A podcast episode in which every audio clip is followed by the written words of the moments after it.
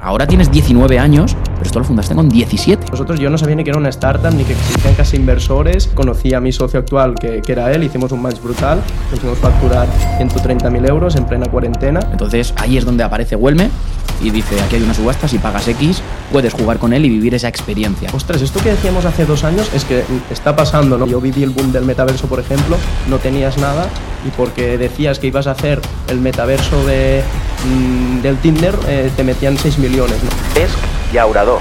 ¿Cuánto vale cada plaza? ¿Salen gratuitas? O sea, yo cojo una plaza y me la pueden quitar. Claro. Has hablado de streamers grandes. ¿Hay alguno que haya estado con vosotros así conocido? Ander, un amigo que es un amigo de, de Ibai, Steve Kane, eh, tengo buena relación incluso con la gente que lleva Auronplay y tal. Y por ejemplo, a uno como Auronplay, ¿cuánto se podría ir? ¿Qué es lo peor que has vivido? Es una cosa que le, le coges miedo al, al pasarnos lo que nos, lo que nos pasó.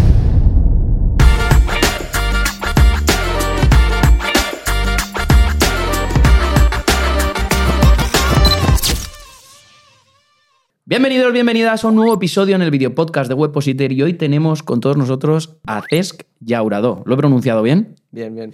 Emprendedor, con 19 añitos que tienes, triatleta también y cofundador y CEO de Huelme, una startup que está revolucionando el mundo del streaming.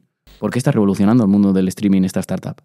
Eso es. Eh, bueno, eh, somos una, en Wellme somos una herramienta que lo que hacemos eh, es permite a fans que puedan jugar con su streamer favorito a través de experiencias únicas a cualquier videojuego.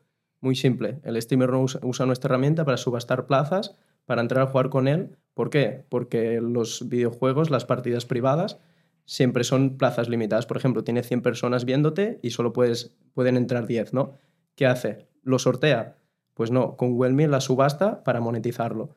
Y lo más importante, no solo monetizarlo, sino que al final está garantizando de una forma 100% eh, garantizada a que el fan pueda entrar, ¿no? Porque al final, si no, es aleatorio, ¿no? Porque si no usas Wellme, por ejemplo, sería su, es, mm, al final sortearla o manda un código por el chat de Twitch y que la gente entre, ¿no? Entonces, en vez de que hoy en día el usuario eh, vaya a Twitch y pague para eh, enviar un mensaje destacado, dar una donación para que lea el streamer el mensaje, pues en Wellme entra hacer una donación a pagar para entrar a jugar, hablar y vivir una experiencia única con su streamer favorito, ¿no? En vez de ser al final un espectador, se convierte en el protagonista ese, ese día, ¿no? Al final nos dedicamos al fan engagement y, y en ofrecer una interacción única como, como experiencia con los streamers. O sea, yo ahora mismo entro en Twitch y estoy viendo a mi streamer eh, favorito jugando y digo, oye, yo también quiero jugar con él. Entonces ahí es donde aparece Huelme y dice, aquí hay una subasta, si pagas X, puedes jugar con él y vivir esa experiencia, que a diferencia, por ejemplo, de Twitch, ahí pagas por enviar un mensaje un poco más premium, ¿no? Y que pues este streamer lo, este streamer lo lea y digas tú, ostras, qué bien, que ha leído mi mensaje, ¿no? Eso es, literal. Entonces aquí hay un beneficio por las dos partes. Ese usuario o ese seguidor o fan de esa persona consigue esa experiencia y el streamer consigue un montante económico o monetizar de alguna forma esa experiencia que al final eh, está haciendo vivir a esa persona que le sigue, ¿no? Es un contenido que hasta hoy en día no se monetizaba, es un contenido que se hace mucho. Eventos de streamers, que solo entran streamers y entonces nosotros siempre damos plazas para que algunos fans puedan entrar. O eh, también esas partidas con seguidores que se hacían mucho, pero o se sortean las plazas siempre o pasaba el código a través de público y entonces es quien llega primero entra, ¿no? Los 10 primeros eh, que lleguen entráis, ¿no? Entonces no estaba monetizando ese contenido y el fan no podía entrar de forma 100% garantizada, siempre es aleatorio, ¿no? ¿Hay algún límite ¿De? para, para el número de fans para entrar? Es depende de cualquier videojuego. Cada videojuego es, una, eh, es un formato, son, hay diferentes formatos en los juegos. Por O sea, yo ejemplo, puedo sacar 10 plazas subastadas, porque solo caben 10 en ese juego. Claro, ahí está. O, pueden ser 30. Eso es. Depende del juego y, y el propio streamer también. Siempre nosotros recomendamos entre 5, 15 plazas, por ejemplo, streamers más pequeños y grandes no más de 30, porque como más exclusivo, más monetizan y más exclusiva es la experiencia. Bueno, pues con esta explicación de qué es Huelme, vamos a empezar con la primera sección de nuestro podcast, que es Camino hacia el éxito mentalidad. Y la primera pregunta, y más importante, es: ¿qué es y qué te llevó a crear Huelme y por qué? Porque ahora tienes 19 años, pero esto lo fundaste con 17. No había ni siquiera superado la mayoría de edad y lo fundas en 2020, en plena crisis, con 17 años. Cuéntanos un Pues, poco por qué eh, y, y- y- y, bueno, sí, qué te llevó y por qué. Después del COVID, sí. Pues bueno, yo siempre he sido un, un joven emprendedor, ahora tengo 19 años, pero que he aprendido a base de prueba y error, ¿no? Y actualmente en mi universidad, que siempre digo que es qué es Wellme, ¿no? Entonces, eh, yo en cuarentena pues descubrí el mundo del emprendimiento, empecé montando lo típico, eh, un dropshipping, después intentar pasar un e-commerce y tal, yo eh, hago, hago, hago triatlón, en triatlón pues uno de los deportes de ciclismo, y acabé vendiendo una marca de ropa de ciclismo de nicho y distribuía esa marca que era China, China la exportamos aquí a España, y, vendía, y vendía yo solo. ¿no? Entonces había otro chico que también eh, estaba vendiendo esa, esa marca de, de, de, ciclismo y entonces nos juntamos para, éramos competencia, pero nos juntamos para poder conseguir la distribución oficial y, crecer y no hacernos competencia. ¿no? Y ahí es donde empecé a, a emprender, conocí a mi socio actual, que, que era él, hicimos un match brutal. Eh, fue bastante bien el negocio, en tres meses conseguimos facturar 130.000 euros en plena cuarentena, pero al salir ya de cuarentena lo, lo, dejamos porque al final era como estar trabajando para China y era muy difícil el tema de, la rentabilidad. Eh, por ejemplo, en ese negocio solo 130 facturados, pero rentabilidad fue, fue muy pobre, ¿no? porque teníamos muchos problemas en la importación-exportación. Entonces, eh, ahí empecé un poco a, introducirme en el mundo de los, de los negocios. Y después ya fue cuando dejamos eso, porque no nos veíamos claro, ya teníamos que hacer una inversión grande para traer, si queríamos profesionalizar y vivir de eso, estábamos consiguiendo la distribución oficial, entrar a tiendas físicas, eh, tener un, un, al final un sitio físico ya y teníamos que dedicarnos a eso, ¿no? No nos veíamos cinco años o diez dedicándonos a, eso porque al final trabajamos para China y el margen de innovación o de poder era, era poco, ¿no? Entonces decidimos empezar a montar algo y fue, fue Wellme, ¿no? Has hablado de que con 17 años, eh, o antes, ¿eso fue con 16 o con 17? Eso con 15. Con 15, con 15 creas una tienda online de ciclismo que factura 130.000 y dices, eso es una facturación, pero beneficio era muy poco. ¿Cuánto era el beneficio aproximadamente? Sé que nos quedamos en unos 15. En unos 15.000 de 130.000 que facturasteis. ¿Y cuántas horas os llevaba ese trabajo? Porque erais dos. Ahí, bueno, claro, estaba en cuarentena y hay que decir que sí que me podía pasar todo el día mm, con el negocio. Hacía un rato de bicicleta en rodillo en casa y, todo lo demás en, invirtiendo el tiempo ahí. O sea, eso sí que es verdad que a lo mejor si tienes tu día a día, ¿no? Que vas a la escuela, que vas a después a, vas a extraescolares, que vas a entrenar, tal, a lo mejor no hubiese tenido el tiempo para sentarme y focalizarme en algo, ¿no? Y a lo mejor no lo hubiese descubierto nunca, pero... ¿Y combinabas esto con los estudios, ¿no? Porque imagino que ahí estarías estudiando. En ese momento yo cursa cuarto de la ESO, pero desde casa porque había el tema del COVID y tal, y a partir de allí intenté estudiar más y tal, pero solo tengo la ESO, o sea, no, no, no seguí con... Decidiste emprender. Decidiste emprender y te diste cuenta de que, oye, pues con este negocio facturar 130 y trabajar tanto y luego se te queda en 15.000 euros de beneficio, 15, 20, no lo sé. Eh, joder, y decidiste fundar Huelme. Ahí está. ¿Y por qué? ¿Por qué Huelme? O sea, mm, ¿por qué este cambio? O sea, en vez de montar otra tienda o otro negocio similar, te vas al otro extremo. No era, realmente no era Huelme, era empezar una aplicación, algo innovador, mm, una idea muy loca, ¿no? Entonces, eh, Wellme nos lo que era el primer día de idea, ¿no? Eh, entonces yo eh, tuve mucho interés en, la, hicimos eh, al vender ropa de ciclismo descubrí el influencer marketing básicamente porque fue una de las campañas que conmigo y Xavi nos, nos, salió mejor a modo venta. Y ahí me pero claro era otro sector no influencers del mundo del ciclismo y demás. Pero ahí siempre me picó esa curiosidad del influencer marketing no ya y entonces nuestra idea primero era hacer una aplicación completamente diferente y demás, pero fuimos a querer desarrollar una aplicación a Valencia. A un... Nosotros yo no sabía ni que era una startup, ni que existían casi inversores, ni, ni, nada del ecosistema. Entonces fuimos, oye, invertimos este dinero que tenemos, empezamos algo nuevo. Y fuimos a, vamos a desarrollar una aplicación pagando algún estudio de, que, que desarrollen aplicaciones. Y fue a Valencia, Innoaria se llama la empresa, y hacían experiencias eh, de realidad inmersiva, eh, VR, que se llama en ese momento, no era el boom del metaverso, ¿no? En 2020.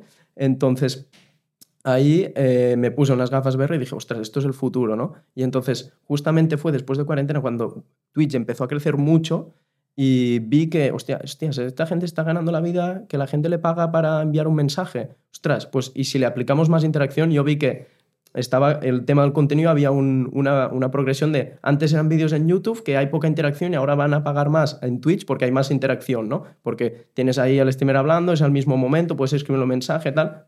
Oye, y si le añado más interacción, pues eh, pagará más, ¿no? Entonces, de ahí surgió la idea. Primero queríamos hacer como propiedades eh, virtuales, donde el streamer tuviera una propiedad virtual y tú pudieras pagar con el mismo sistema de subastas que tenemos ahora, pero entrar en su propiedad virtual, estar con él. Imagínate que hacemos este podcast en un espacio inmersivo y pudiera entrar alguien a hacer preguntas o, o espectadores y tal, ¿no? Como llevar tu setup a lo virtual.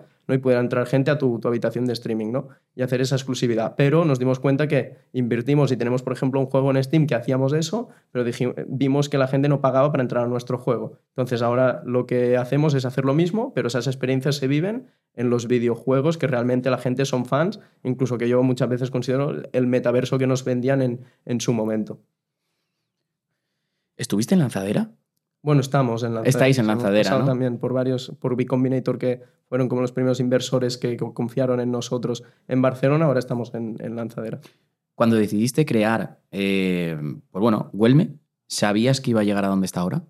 Porque creo que tienes 150 clientes ahora mismo. A ver, eh, realmente mm, eh, sí, era la visión que teníamos que nosotros era, es, imagínate con un streamer grande lo que pagaría la gente para entrar a jugar. Ha costado dos, tres años a, poder visualizarlo y tenerlo tangible. Y a veces no te das cuenta, pero nos pasamos y ostras, esto que decíamos hace dos años es que está pasando, ¿no? Siempre cuando emprendes no tengo formas y siempre ves quiero más, más y más, pero a veces algún día hablando con Xavi, eh, mi socio, paras y dices, ostras, es que lo que visualizamos está pasando, ¿no? Entonces, realmente sí, es como que lo visualizamos, ha cambiado muchas cosas y no es lo perfecto, pero, pero más o menos. ¿Con cuánto dinero empezasteis? Porque dices, ganamos 15.000 euros de ahí, ¿invertisteis los 15.000 para la aplicación? Sobre los 10, no suelo recordar, porque había, eh, también invertimos después en lanzamiento, porque primero eh, intentamos hacer la aplicación esa, invertimos algo de, yo qué sé, creo que fueron 3 o 4 mil euros, una aplicación que después no salió. Eh, después invertimos en el lanzamiento de Wellme, al final, por ejemplo, no nos fue tanto el coste, nos lo íbamos a gastar todo, porque pero al final conseguimos partner con Innoaria y nos ayudó a sacarlo a coste gratis, el, el MVP, digamos que era como un producto de esas salas virtuales y tal, y lanzamos con unas influencers. Y sobre los 10, por ahí, en total, por ahí. O sea, eh, iniciar lo que hoy se conoce como Huelme costó 10.000 euros y los otros 5.000 lo invertisteis en marketing o en qué lo invertisteis? No, bueno, los otros 5.000 eh, estarán por ahí, digamos, o sea... vale, vale, vale, sí, es que no te sabría decirte exacto, pero por ahí. Cerraste también una ronda de inversión de 200.000 euros. ¿Esto en qué momento fue? Porque tú empiezas a crear Huelme, Cierras, eh, repasamos un poco para toda la gente que nos esté escuchando. Pasas por el tema de la tienda online, con lo que ganas de ahí inviertes el 80% en crear Huelme. ¿Y en qué momento recibes una ronda de inversión de 200.000 euros? Pues ¿Y cómo se hace esto?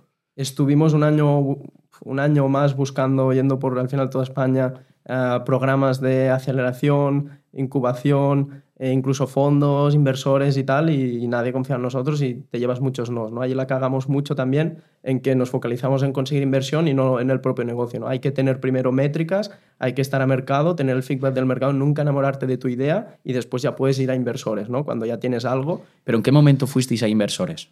Porque tú empiezas esto en 2020. Es que nosotros es que casi desde un primer momento queríamos ir o empezamos a enviar y tal, porque lo primero que buscas cuando ves información y tal, todo el mundo quiere una ronda de financiación de estas, ¿no? Eh, siempre eh, es como el sector como te, que, te lleva ahí, ¿no? Entonces, desde el primer momento, casi tardamos, primero tuvimos eh, los, la primera, o sea, la, la, ronda fue con B Combinator, que es, es un, un, fondo que también tiene programas de aceleración, incubación y demás en Barcelona, y después también los más de 200 millones entre público y, privado ha sido, en dos, dos veces. Y ahora, por ejemplo, hacia este nuevo año iniciaremos otra, otra ronda también. ¿Y esto cómo se hace? O sea, tú eh, empiezas a ir a inversores, te informas, imagínate, yo, por ejemplo, ahora mismo eh, tengo una idea y quiero ir, eh, soy emprendedor y quiero que levantar una ronda de financiación y no sé por dónde empezar. ¿Qué es lo que tengo que hacer exactamente? Primero preparar números, documentación, eh, saber comunicarte bien y vender el futuro de esa idea y vender tú muy bien la idea. Y después empezar a buscar los players del sector, que por ejemplo hay diferentes fases, pues depende de la fase que estás, irás a, a, un, a un, player o otro. Hay por ejemplo desde Venture, Venture Builders, que son alguien que te apoya desde casi que tengas nada, incluso llegas tú sin socio y te apoyan, te, buscan, te ayudan a buscar un socio, a construir ese MVP. la clave es construir un MVP, un producto mínimo viable, salir a mercado, escuchar el feedback del mercado. Tu idea va a ser brutal al principio, va a ser una idea que te vas a enamorar, pero realmente quien te habla y quien te dice cómo es la idea es el mercado. Hay que sacar números de facturación. sobre todo para, para, tener validado que alguien está dispuesto a pagar y a partir de ahí ya puedes empezar a buscar desde eso que digo, Venture Builders, después está un programa de incubación, que es como un proceso que te ayudan pues, a crear todo ese documento, a eh, lanzar ese MVP y, te apoyan en esa fase inicial y después ya puedes ir pensando más en aceleración o incluso esa, esa inversión que hay Business Angels.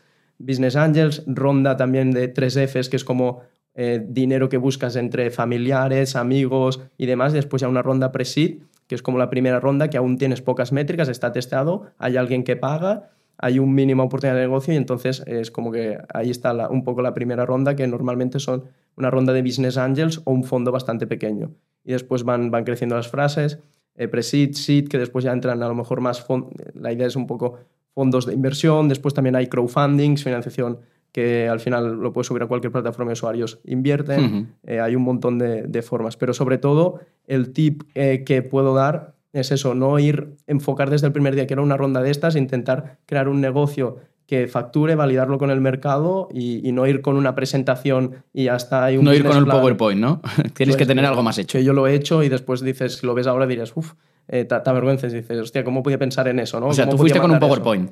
Desde el primer día sí, pero después aprendí a base de hostias, de, estar un año mandando formularios y, y, yendo a llamar puertas, de decir, vale, nadie, claro, hay que rellenar muchos formularios, hay que conectar con el perfil que quieres, ir a un evento y todo eran que no, ¿no? Entonces, Estuvimos un año así. Entonces me di cuenta de, vale, es que a lo mejor tenemos que eh, salir a mercado ya, pasar de inversores, intentar hacerlo nosotros y después ya iremos a inversores. ¿no? Yo llego a un punto que dije, no mando ni escribo, ni virtual, no hago nada con inversores, no mando ningún formulario, no hago nada. Si voy, voy a ir presencial, porque estoy, no nos hacen caso en ningún sitio. Y ahí es cuando conocimos los primeros inversores, que fui, fui presencial. O sea, tu recomendación real es tener el producto testado, aunque sea.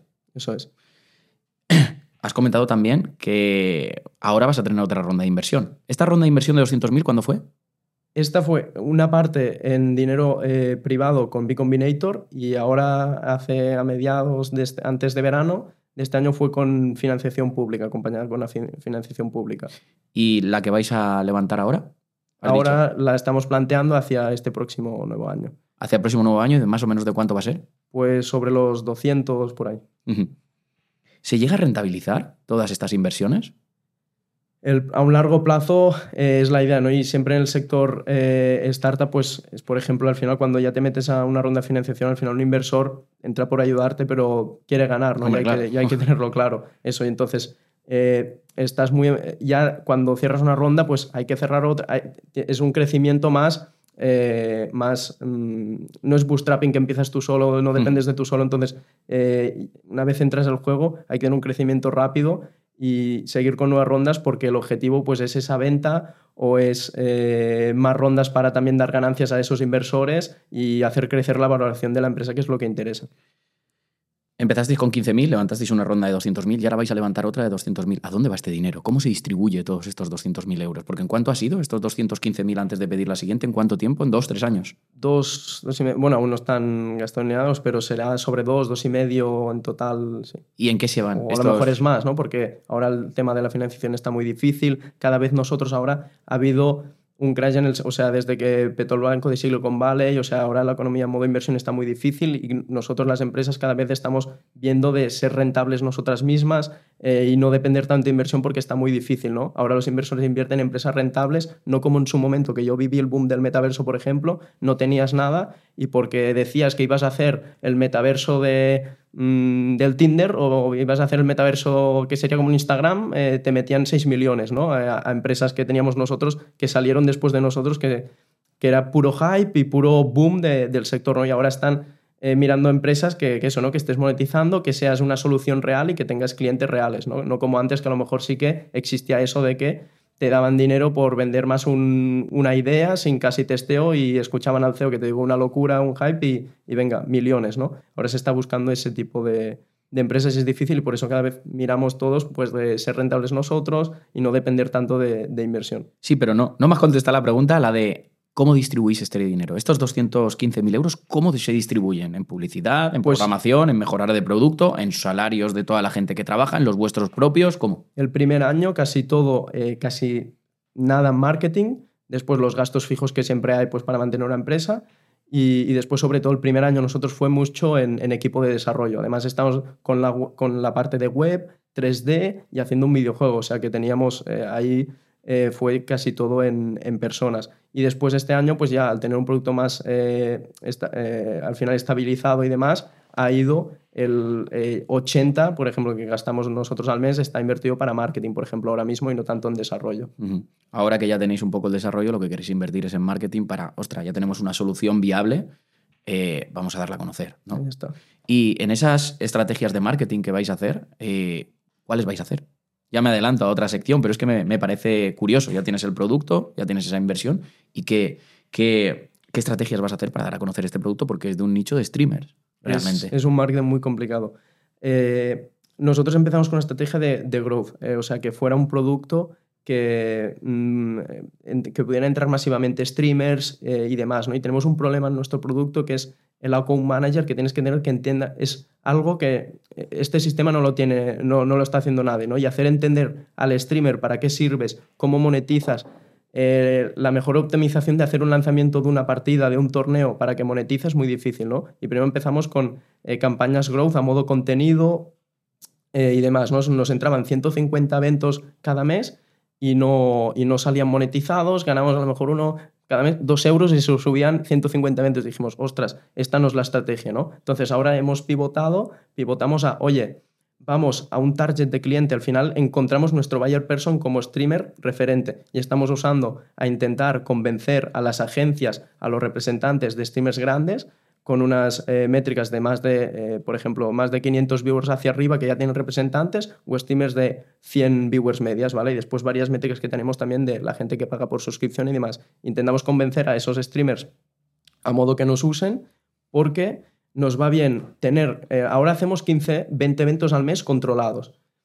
¿Por qué? Y lo hacemos súper exclusivo, al menos durante un timing de tres meses. ¿Por qué? Para que, porque los streamers pequeños, que es el mercado más grande, eh, ven cómo se usa la plataforma, ven que grande, te haces un nombre porque grandes lo usan y no hay mejor campaña que, que, eso, ¿no?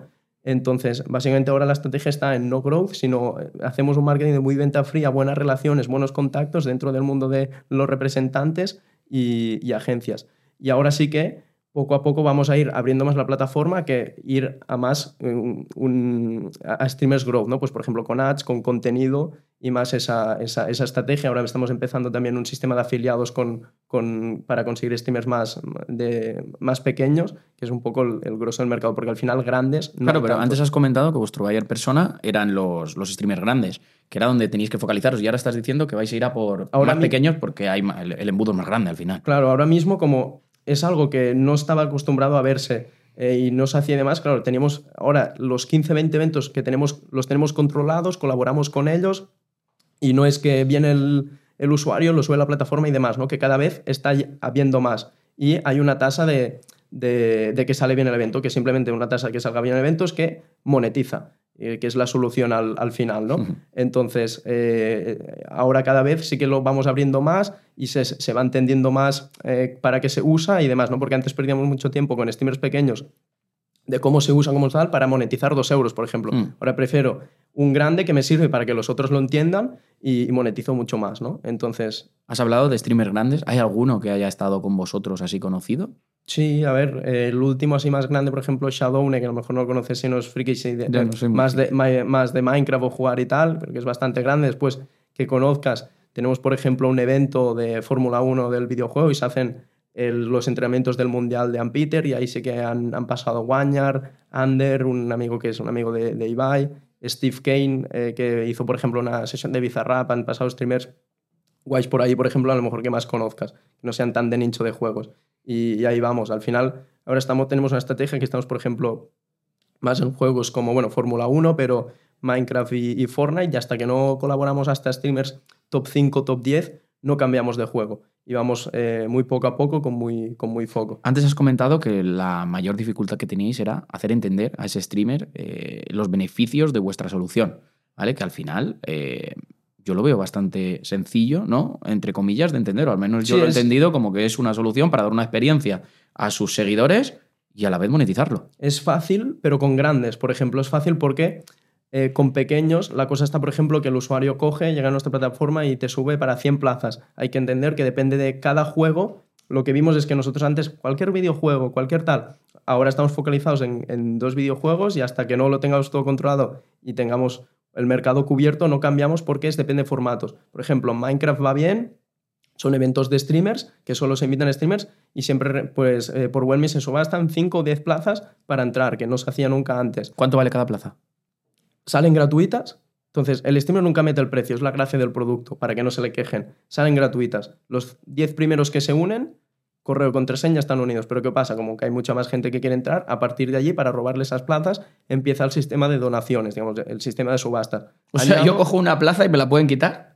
Claro. No jodas. Claro. ¿Durante cuánto? O sea, ¿me la pueden quitar mientras estoy jugando? Se hace una cuenta. No, se hace una cuenta atrás. Ah, es, por ejemplo, previo al evento, previo a jugar. Y son los propios usuarios los que van pujando y al final, cuando acaba, la pu- cuando acaba el tiempo, el que más puje es el que se la lleva. Los que han quedado en la lista, hay una lista y te van sacando o vas entrando. Los que quedan en la lista, pues les llega el correo con el acceso y demás. ¿Y cuánto ha sido lo máximo que se ha llevado un streamer en un evento de este tipo? Pues mira, monetizamos con estos streamers que te he dicho que colaboramos, que son notables, que son desde Mm. Eh, 100 personas viéndolos a, a 500 y algunos a lo mejor 1000, 1500.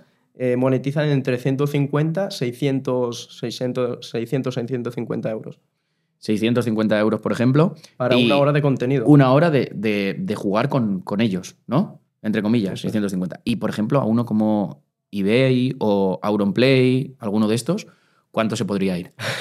No lo sé, no, yo no Eh, tengo esos sí, números, sí. pero me No, imagino es- que tú, con lo que has comentado, tendrás los números. Sí, sí, sí. A ver, más o menos, al final es algo muy difícil porque depende del evento, el formato, la exclusividad. Sí, pero me imagino que alguien que quiera invertir en tu producto te lo habrá preguntado. Sí, sí, porque si vas a ese perfil tendrás los números estimados y una aproximación para ese perfil. Total, total. Y además, eh, por ejemplo, esos perfiles no te usan si no les dices, si no les pagas. Entonces, por eso también tenemos muy acotados los números para temas rentabilidades por si llega la oportunidad de colaborar con ellos, ¿no? Por ejemplo. Y ellos, pues sobre entre 2 y 5. Dos y cinco mil por una hora de contenido. ¿Y crees que le compensaría? No lo sé. Que, que lo diga el- no, a ver, ellos son muy... Estos streamers están a otro, a otro nivel. Por eso Eh, digo, ¿les compensaría por entre real- dos y cinco mil? realmente, por ejemplo, la forma que llegamos a ellos o que estamos llegando es en eventos que ellos participan, eh, de Minecraft, por ejemplo, no lo sube él, no es directamente con él, pero el propio evento, ¿no? Que vas a jugar con él, pero no lo promocionan y lo usual, sino eh, monetizan el streamer que lo organiza, ¿vale? Que eso, por ejemplo, en el juego de Minecraft, que es donde juegan todos ellos, funciona, funciona mucho la estrategia que estamos tomando, porque si no vas a ir a Auronplay, piensa que esta gente, aparte que no tiene agenda, eh, tengo buena relación incluso con la agencia que lleva Auronplay y tal, y no tienen agenda para colaborar, o si no eres una marca conocida de nombre Fanta, Colacao, o los 5 o 10 players que tienen ya a un largo plazo y demás, o vas por mucho dinero por adelantado, es imposible que, que nos acepten, a no ser que me lo meta de socio en la empresa, pero, He, pero es imposible. he hablado, o sea, has comentado eh, entre 2 y 5 mil euros que se llevaría el streamer por una hora jugando con esas personas. ¿Cuánto se lleva Huelme? Nosotros, al final, nuestro modelo de negocio, que no lo hemos comentado, es eh, comisionamos. Entonces, eh, ahora somos, estamos sobre un... eh, si tú entras a la plataforma, por ejemplo, y subes un evento y monetizas, es un 15%, pero después hacemos tratos, depende de stream y tal, pues a veces hacemos un trato diferente, por ejemplo, un 10, eh, entre 5 y 10, depende del trato que tenemos con el streamer. ¿Qué dificultades has encontrado en todo este proceso hasta llegar a donde estás, ese camino del emprendedor? Muy buena pregunta. Podríamos hablar rato sobre, sobre esto y habría que, pensarlo. Pero, a ver, en un primer momento, eh, yo te diría que al final, no so- eh, cuando te metes en emprender y además en una idea loca, que estás en de tu idea tal, no eres consciente de lo que, en lo que te estás metiendo. Que a lo mejor, si lo sabes, no te metes. Entonces, ahí está un poco la primera cosa. Y después, pues, eh, que hay que saber aguantar y tener mucha constancia y creer mucho en tú mismo, porque los resultados no salen un día para, para- un día para otro, ¿no? Y sobre todo en nuestro sector, en montar una empresa, montar una startup, que yo creo que es de los montar cualquier empresa o, o una startup seria que realmente solucione un problema. Es una startup nosotros como B2, B2C en el mundo del gaming, streamers, que es muy difícil también.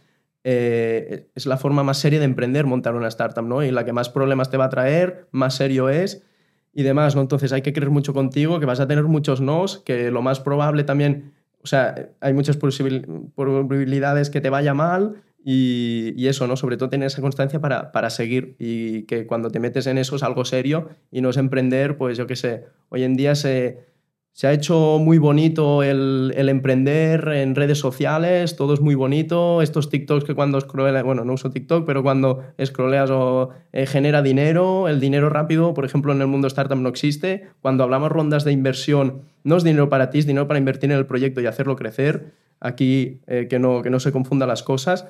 Y es algo que te tiene que gustar y, tener mucha pasión y, esa, y esa constancia, porque es lo que te decía, ¿no? que no es emprender subiendo vídeos de desarrollo personal, lo que se ha puesto hoy en día, o te vendo un curso o, demás, ¿no? que hoy en día emprender parece que, vamos, que todos tengamos aquí un lifestyle de, la hostia, no, no, se pasa muy mal, estás muchos días en la cueva, las cosas no salen, hay frustración, es difícil y nada, nada, nada es fácil. Y en tu proceso, ¿vale? Porque eso es lo que has comentado, pues es algo un poco más genérico, pero en tu proceso que tú has vivido, eh, realmente, ¿cuál así, qué, es lo peor que has vivido en ese proceso? Lo que tú digas, joder, esto no te lo cuentan. Sí, estar a tres meses de morir.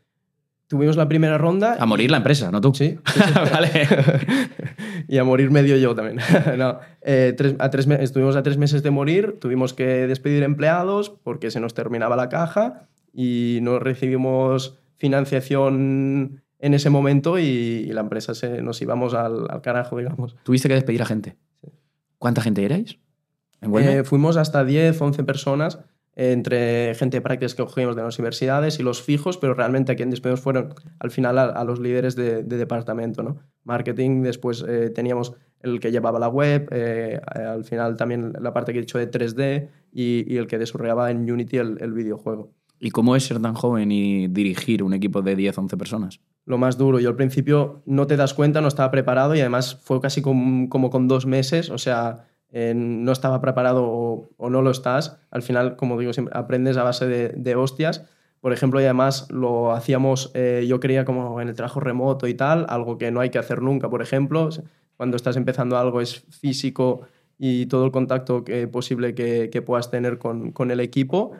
Y, al final, mm, eh, sobre todo lo más difícil, el despedir, el fichar es lo más fácil, pero el despedir es lo más difícil, siempre lo digo. ¿Fichar es fácil para, para, vosotros? O sea, en ese momento nosotros era como, guau, eh, tal, es un perfil que nos cuadra, joven, tal, y, y, hay, que ir con, con muy cuidado, con, muy, con mucho cuidado ¿no? en, en quién, quién fichas. ¿no? Nosotros salió bastante bien, pero ostras, el, fichar que hay, el despedir que me decías, pues a lo mejor de, seguramente de las peores experiencias que, que tuvimos y, y, y, ha sido una cosa que, ostras, al, al fichar gente y al tener sueldos que, que dependen de ti, de ti, a final de mes, con sueldos altos y como hicimos en el principio, es una cosa que le, coges miedo al, pasar lo que, nos, lo que nos pasó. ¿Qué habilidades has tenido que desarrollar para estar donde estás? ¿Qué te ha exigido pues, este mundillo de las startups, de Internet también? Porque al final cuando montaste una tienda online te estabas basando en el digital, etcétera, etcétera. Habilidades que no tenías y que has tenido que ir aprendiendo. Comunicación, después eh, liderar, que eso al final pues lo empiezas a aprender pues cuando te decía, cuando hay que liderar un equipo, organización. Yo no soy, por ejemplo, un perfil muy organizado, eh, realmente es así, soy un desastre, pero por ejemplo también ahí es donde entra eh, Xavi, que es eh, al final el CEO, y, y él me aporta esa, esa, organización y esa metodología, pero al final también la he tenido que ir implementando yo, metodología, hábitos y organización, porque al principio era todo, todo un caos, ¿no? Y te diría sobre todo eh, eso, y después también la parte de fundraising, ¿no? de, saber el tema pues, de levantar dinero eh, y algo de, números y, demás también. ¿Cuál ha sido tu peor momento como emprendedor? Este, al despedir y al estar a tres meses de, morir seguramente, y ver eso, ¿no? esa impotencia de decir, ostras, que si no me entra capital no, no puedo seguir, ¿no? Eh, sería yo creo que, que, ese, o cuando ves que, que llevas un año buscando iniciar tu proyecto y, o buscamos financiación y tienes un montón de nos, ¿no? O a lo mejor también el proceso este de ir a inversores es muy frustrante porque sabes que tienes, y se sabe, tienes muchos nos y hay que seguir luchando, ¿no? Y hay que creer mucho en ti y, visualizarlo. Entonces, esa parte también de cuando entras en una ronda de financiación no es bonito, pero, pero bueno, es entretenido. ¿Y tu mejor momento como emprendedor?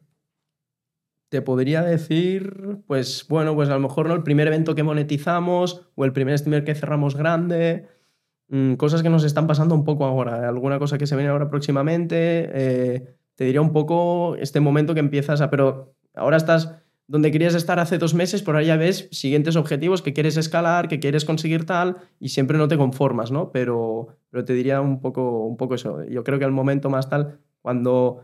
mm, Porque nosotros facturamos en el boom del metaverso. Facturamos ahí con dos clientes 60.000 euros. Los primeros 60.000 euros. Empezamos como, ¡buah! Pero después O tuvimos... sea, nada más empezar con el proyecto, ¿ahí ya teníais la ronda de inversión Bueno, o no? Ahí no, no, no. No, O sea, vosotros no teníamos mismos- la empresa constituida, era autónomo aún de lo de la ropa de ciclismo Xavi, yo no, que era menor aún. Bueno, tenía ya no sé qué, 17 o estaría por ahí, sí, 17, y facturamos eso, y era como, ¡buah! eh, de aquí para arriba, ¿no? Después tuvimos, como que después el metaverso se terminó, tuvimos un año y medio sin, hemos estado sin, hace cuatro meses que hemos encontrado nuestro ego, estamos monetizando y demás, pero estuvimos ese tiempo sin sacar, subían 150 eventos, 100 como he dicho antes y eran 2 euros.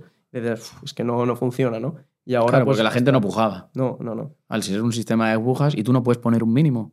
Sí, sí, puedes poner un mínimo. No, me refiero, tú. Ah, ¿y pero eso lo elige el streamer? Eso lo- a veces lo que hace es las primeras empresas salen gratis porque está montado para que él no tenga que meter un precio y digan, "Ala, estás cotizando esas plazas que son muy Hmm. exclusivas a 100 euros. No, si son 100 lo vas a pagar tú como donación porque quieres, nadie te obliga. Entonces a lo mejor lo que se hace a veces es, meto un mínimo de que los primeros que empiecen a empujar empiecen desde 5 euros. Ya, vale. Pero normalmente ni lo recomendamos, es mejor ellos, ellos libres. A Siempre se mete 50 céntimos, un euro. O sea, antes de convertirse Huelme en lo que es, facturasteis 60.000 euros con el metaverso, ¿no? Y con eso os ha dado también para vivir hasta que tuvisteis la ronda de inversión. También, eso es. Vino, Eh, vino seguido. Tres preguntas rápidas para finalizar esta sección. Un libro que te inspire, una película que te inspire y una persona que te inspire del mundo profesional. Eh, vale. eh, libro. Lean Startup de Eric Reyes a lo mejor. O después cuando yo hacía triatlón también la, biografía de, de un triatleta a lo mejor. Que me acuerdo ese libro a modo inspiración, a modo querer hacer, querer hacer algo grande, pues creo que me marcó. Gómez Noya era él, ya no me acuerdo ni del, ni título. ¿Y qué más pregunta más? Eh, tu una película que te inspire. El libro nos has dado dos. Una película que te inspire. Que- eh, película, ostras, no soy mucho de películas. Película además, documental. tampoco- de libros tampoco, soy más ahora de podcast y tal, pero el, em, película, te diría a lo mejor, no sé, a ver, me gusta mucho Fast and Furious, pero no inspiración tampoco, no sé, Wall Street o a lo mejor la, Hmm. algún documental de Steve Jobs o algo así, sí. Y una persona que te inspire del mundo profesional, empresarial, deportivo, etcétera, etcétera. Guau, buena, buena pregunta, ¿eh?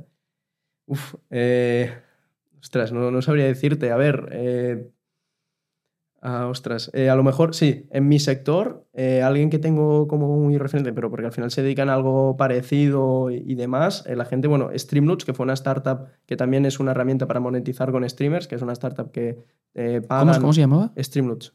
Streamloots, No sé suena un montón. Y por ejemplo, yo... ¿Cómo pues, se llamaba el CEO? Alberto. Ah. Y por ejemplo, ahora la- estoy hablando para quedar, por ejemplo, que lo conoceré a- al CMO, ¿no? Por ejemplo, porque al ¿Quién final es el CMO?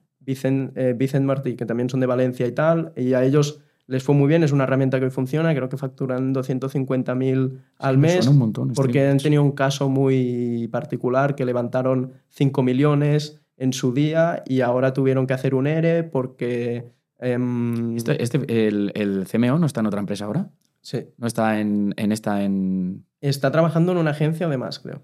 Sí, vale, vale, vale. Sí. No lo sé, es que me, me sonaba que estaba en Metricool. Porque está como fundadores ahí y tal, pero al final... mm, Pero ¿No está en Metricool?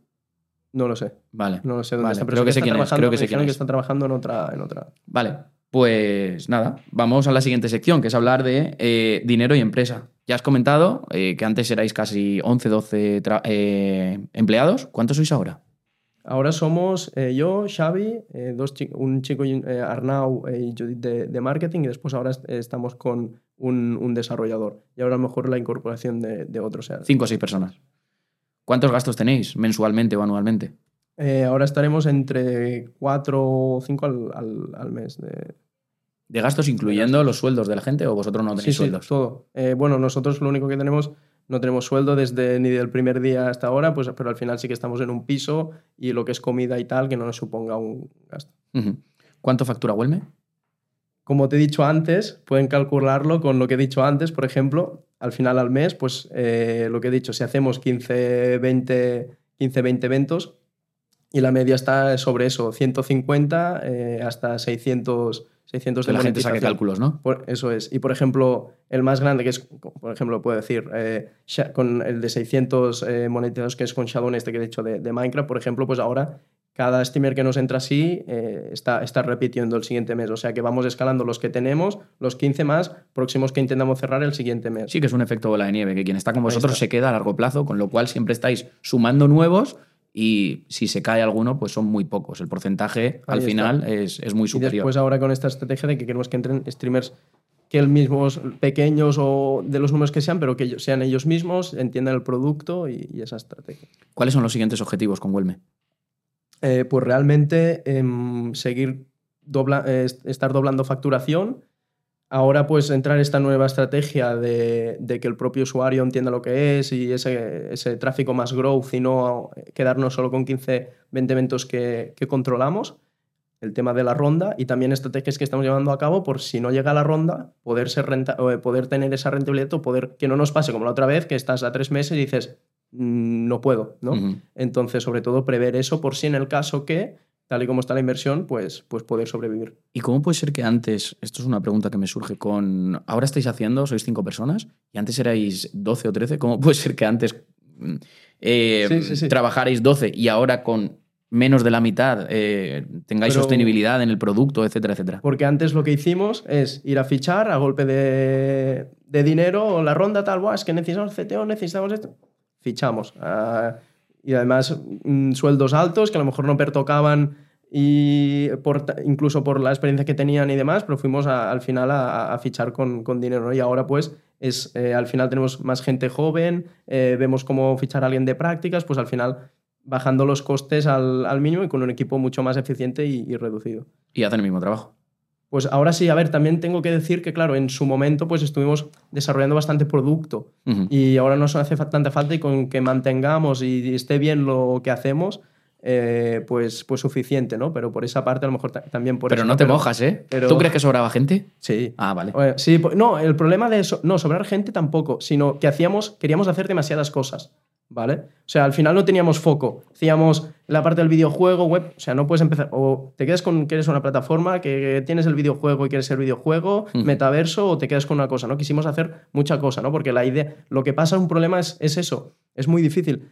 eh, tener foco en algo. Parece muy fácil y te lo puedo decir 30.000 veces, pero siempre cuando te surge una idea, podríamos hacer esto. Ah, y si no hacemos eso, y el problema también en gestión de equipo, que lo he dicho antes, era, cogía yo y decía, ostras, ahora haremos esta funcionalidad nueva sin terminar la otra, quedaban cosas sin, sin terminar, y esa organización, esos sprints eh, que no se acaban eh, y demás, es la desorganización que te decía que, que no puedes tener. Y, y ahí fue el problema, no en personas, sino en que queríamos hacer demasiadas cosas y problema nuestro de, de la gestión del equipo también. Pasamos a la siguiente sección. Vamos a hablar de marketing digital. ¿Cuáles son las acciones de marketing digital que mejor funcionan hoy?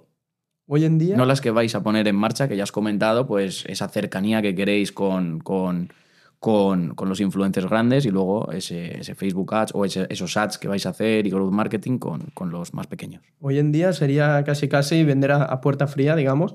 Es lo que te he dicho antes, como ahora estamos con esta estrategia de 10, 15 eventos con streamers conocidos para hacer ese, ese imán a, a pequeños que, a que vengan, a que entiendan el producto y demás, te diría que eh, al final nuestra estrategia está siendo eh, influencer marketing con agencias, aportando valor a nuestro producto, venderlo y movernos internamente eh, con representantes, contactos y, recomendaciones y moviéndonos todo el día por base de contactos para llegar a, para que nos use. Básicamente es lo que, nos está, lo que estamos en- enfocados ahora con esta estrategia que te decía de, de, de 15, 20, 20 eventos.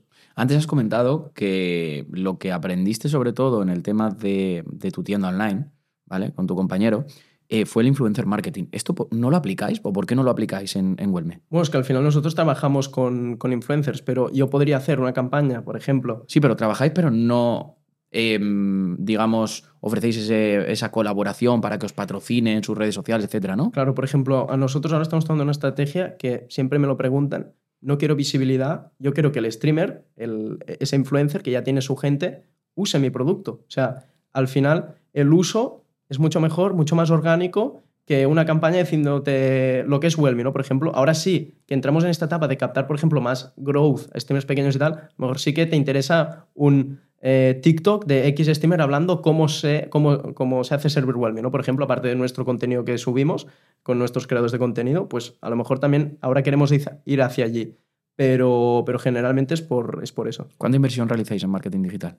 ¿Cada mes? Sí. Pues... O al año, si quieres. Sí, eh, sobre dos... eh, cada mes sobre los 2.000 por ahí. O sea, unos 30.000 al año aproximadamente. Sí, pero claro, ahora esto que tenemos... Ya te he dicho, Dos, hace, tres hace mil, sí, tres, 25, sí. hace tres meses que estamos invirtiendo eso. O sea. ¿Cuánto impacto tiene el marketing digital en vuestra cuenta de resultados? A ver, ahora realmente lo, lo es todo. Lo que tratamos es una estrategia al final de, mira, lo que estamos... Es que, a ver, es, es- no sé si puedo, pero cómo puedo no contarlo, pero contarlo por encima. Ah, intentamos hacer un, un pay to use, digamos, ¿vale? O sea, oye, eres grande tal, úsame, me cotizas tal y, me usas y después, como sabes que es un producto que funciona, que está testeado y que sabes que engancha como contenido y además que monetiza, hacerle ver eso, porque tú le vas a un streamer grande y como solución da igual. Pero si lo ve con sus propios ojos, es cuando te quiere volver a usar y, tiene interés de trabajar contigo. Entonces va por ahí la, la- cosa. Vamos a la última parte de la entrevista, que es la parte del desafío. Y te voy a poner un desafío, que al final el desafío Webpositor consiste en, poner un pequeño reto al entrevistado en base a sus habilidades. Y tus habilidades tienen que ver con emprender, con rondas de financiación, etcétera, etcétera. Y te voy a decir, tengo un presupuesto de 3.000 euros y quiero emprender. He visto muchas habilidades y profesiones nuevas en Internet y se me da bien buscarme la vida y aprender algo nuevo. ¿Qué me recomiendas? Digamos que es un poco tu situación, ¿no? Sí. Con la que tú empezaste. Crear una marca de ropa. Es broma. Eh, no, a ver, eh, yo creo, sobre todo hay que tener claro desde un primer momento, tener una habilidad, una, focalizar en esa, no tocar muchos palos, intentar ser el mejor y monetizarla. Entonces, ¿a qué me refiero con eso? Yo lo que creo que haría es mm, intentar, las ideas son gratuitas, ideas tenemos todos, una idea no vale nada. Si no la materializas, la testeas y ves que funciona. Entonces, no voy a decir tal idea, no. Al final, intentar a lo mejor tener, yo iría hacia, no a lo mejor una idea tan, a lo mejor loca como tuvimos nosotros, que queríamos, que tienes la locura de, es que tal streamer cuando entre pagarán y estas cosas que nos ha costado muchísimo y nos está costando muchísimo, sino una idea que puedas salir a mercado, desde el primer día estar facturando, ser rentable, eh, iría Sin por ahí. necesidad de yo. financiación.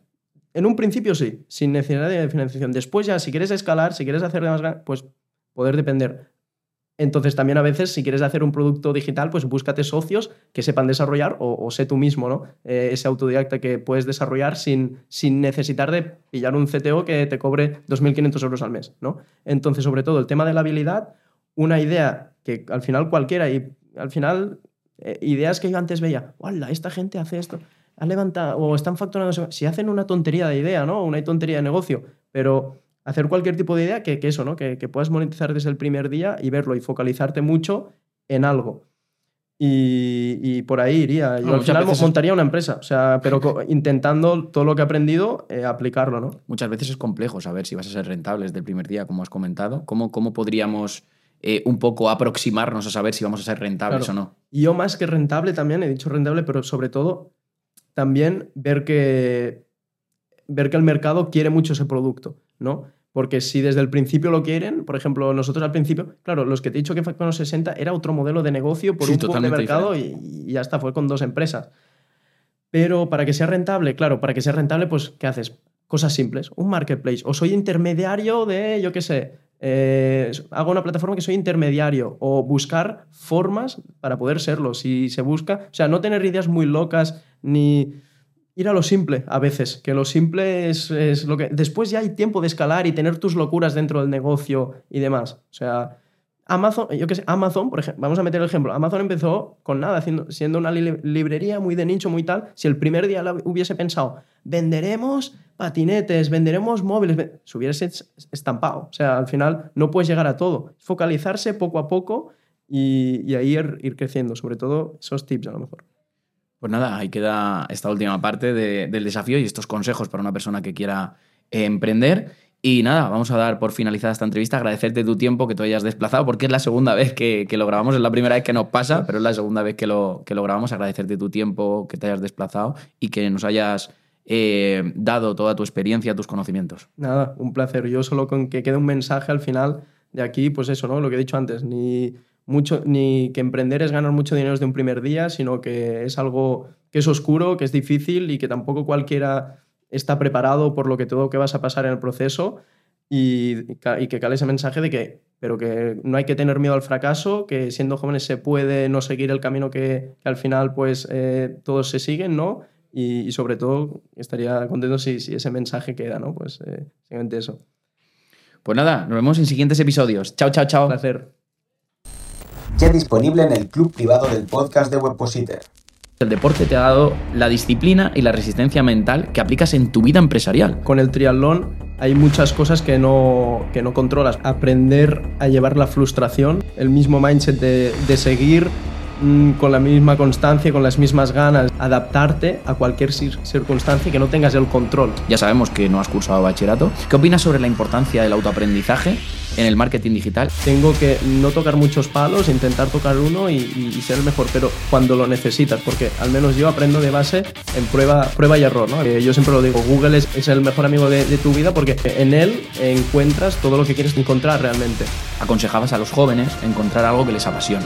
¿Tienes alguna herramienta o método específico que recomendarías para identificar esa pasión? Plantearte a lo mejor hacerte una lista de estas preguntas, dónde quiero verme, qué objetivos quiero tener yo como empresa. Quiero, quiero meter hype, levantar millones, el objetivo que quieren conseguir y después ya hacia el sector o lo que vas a hacer.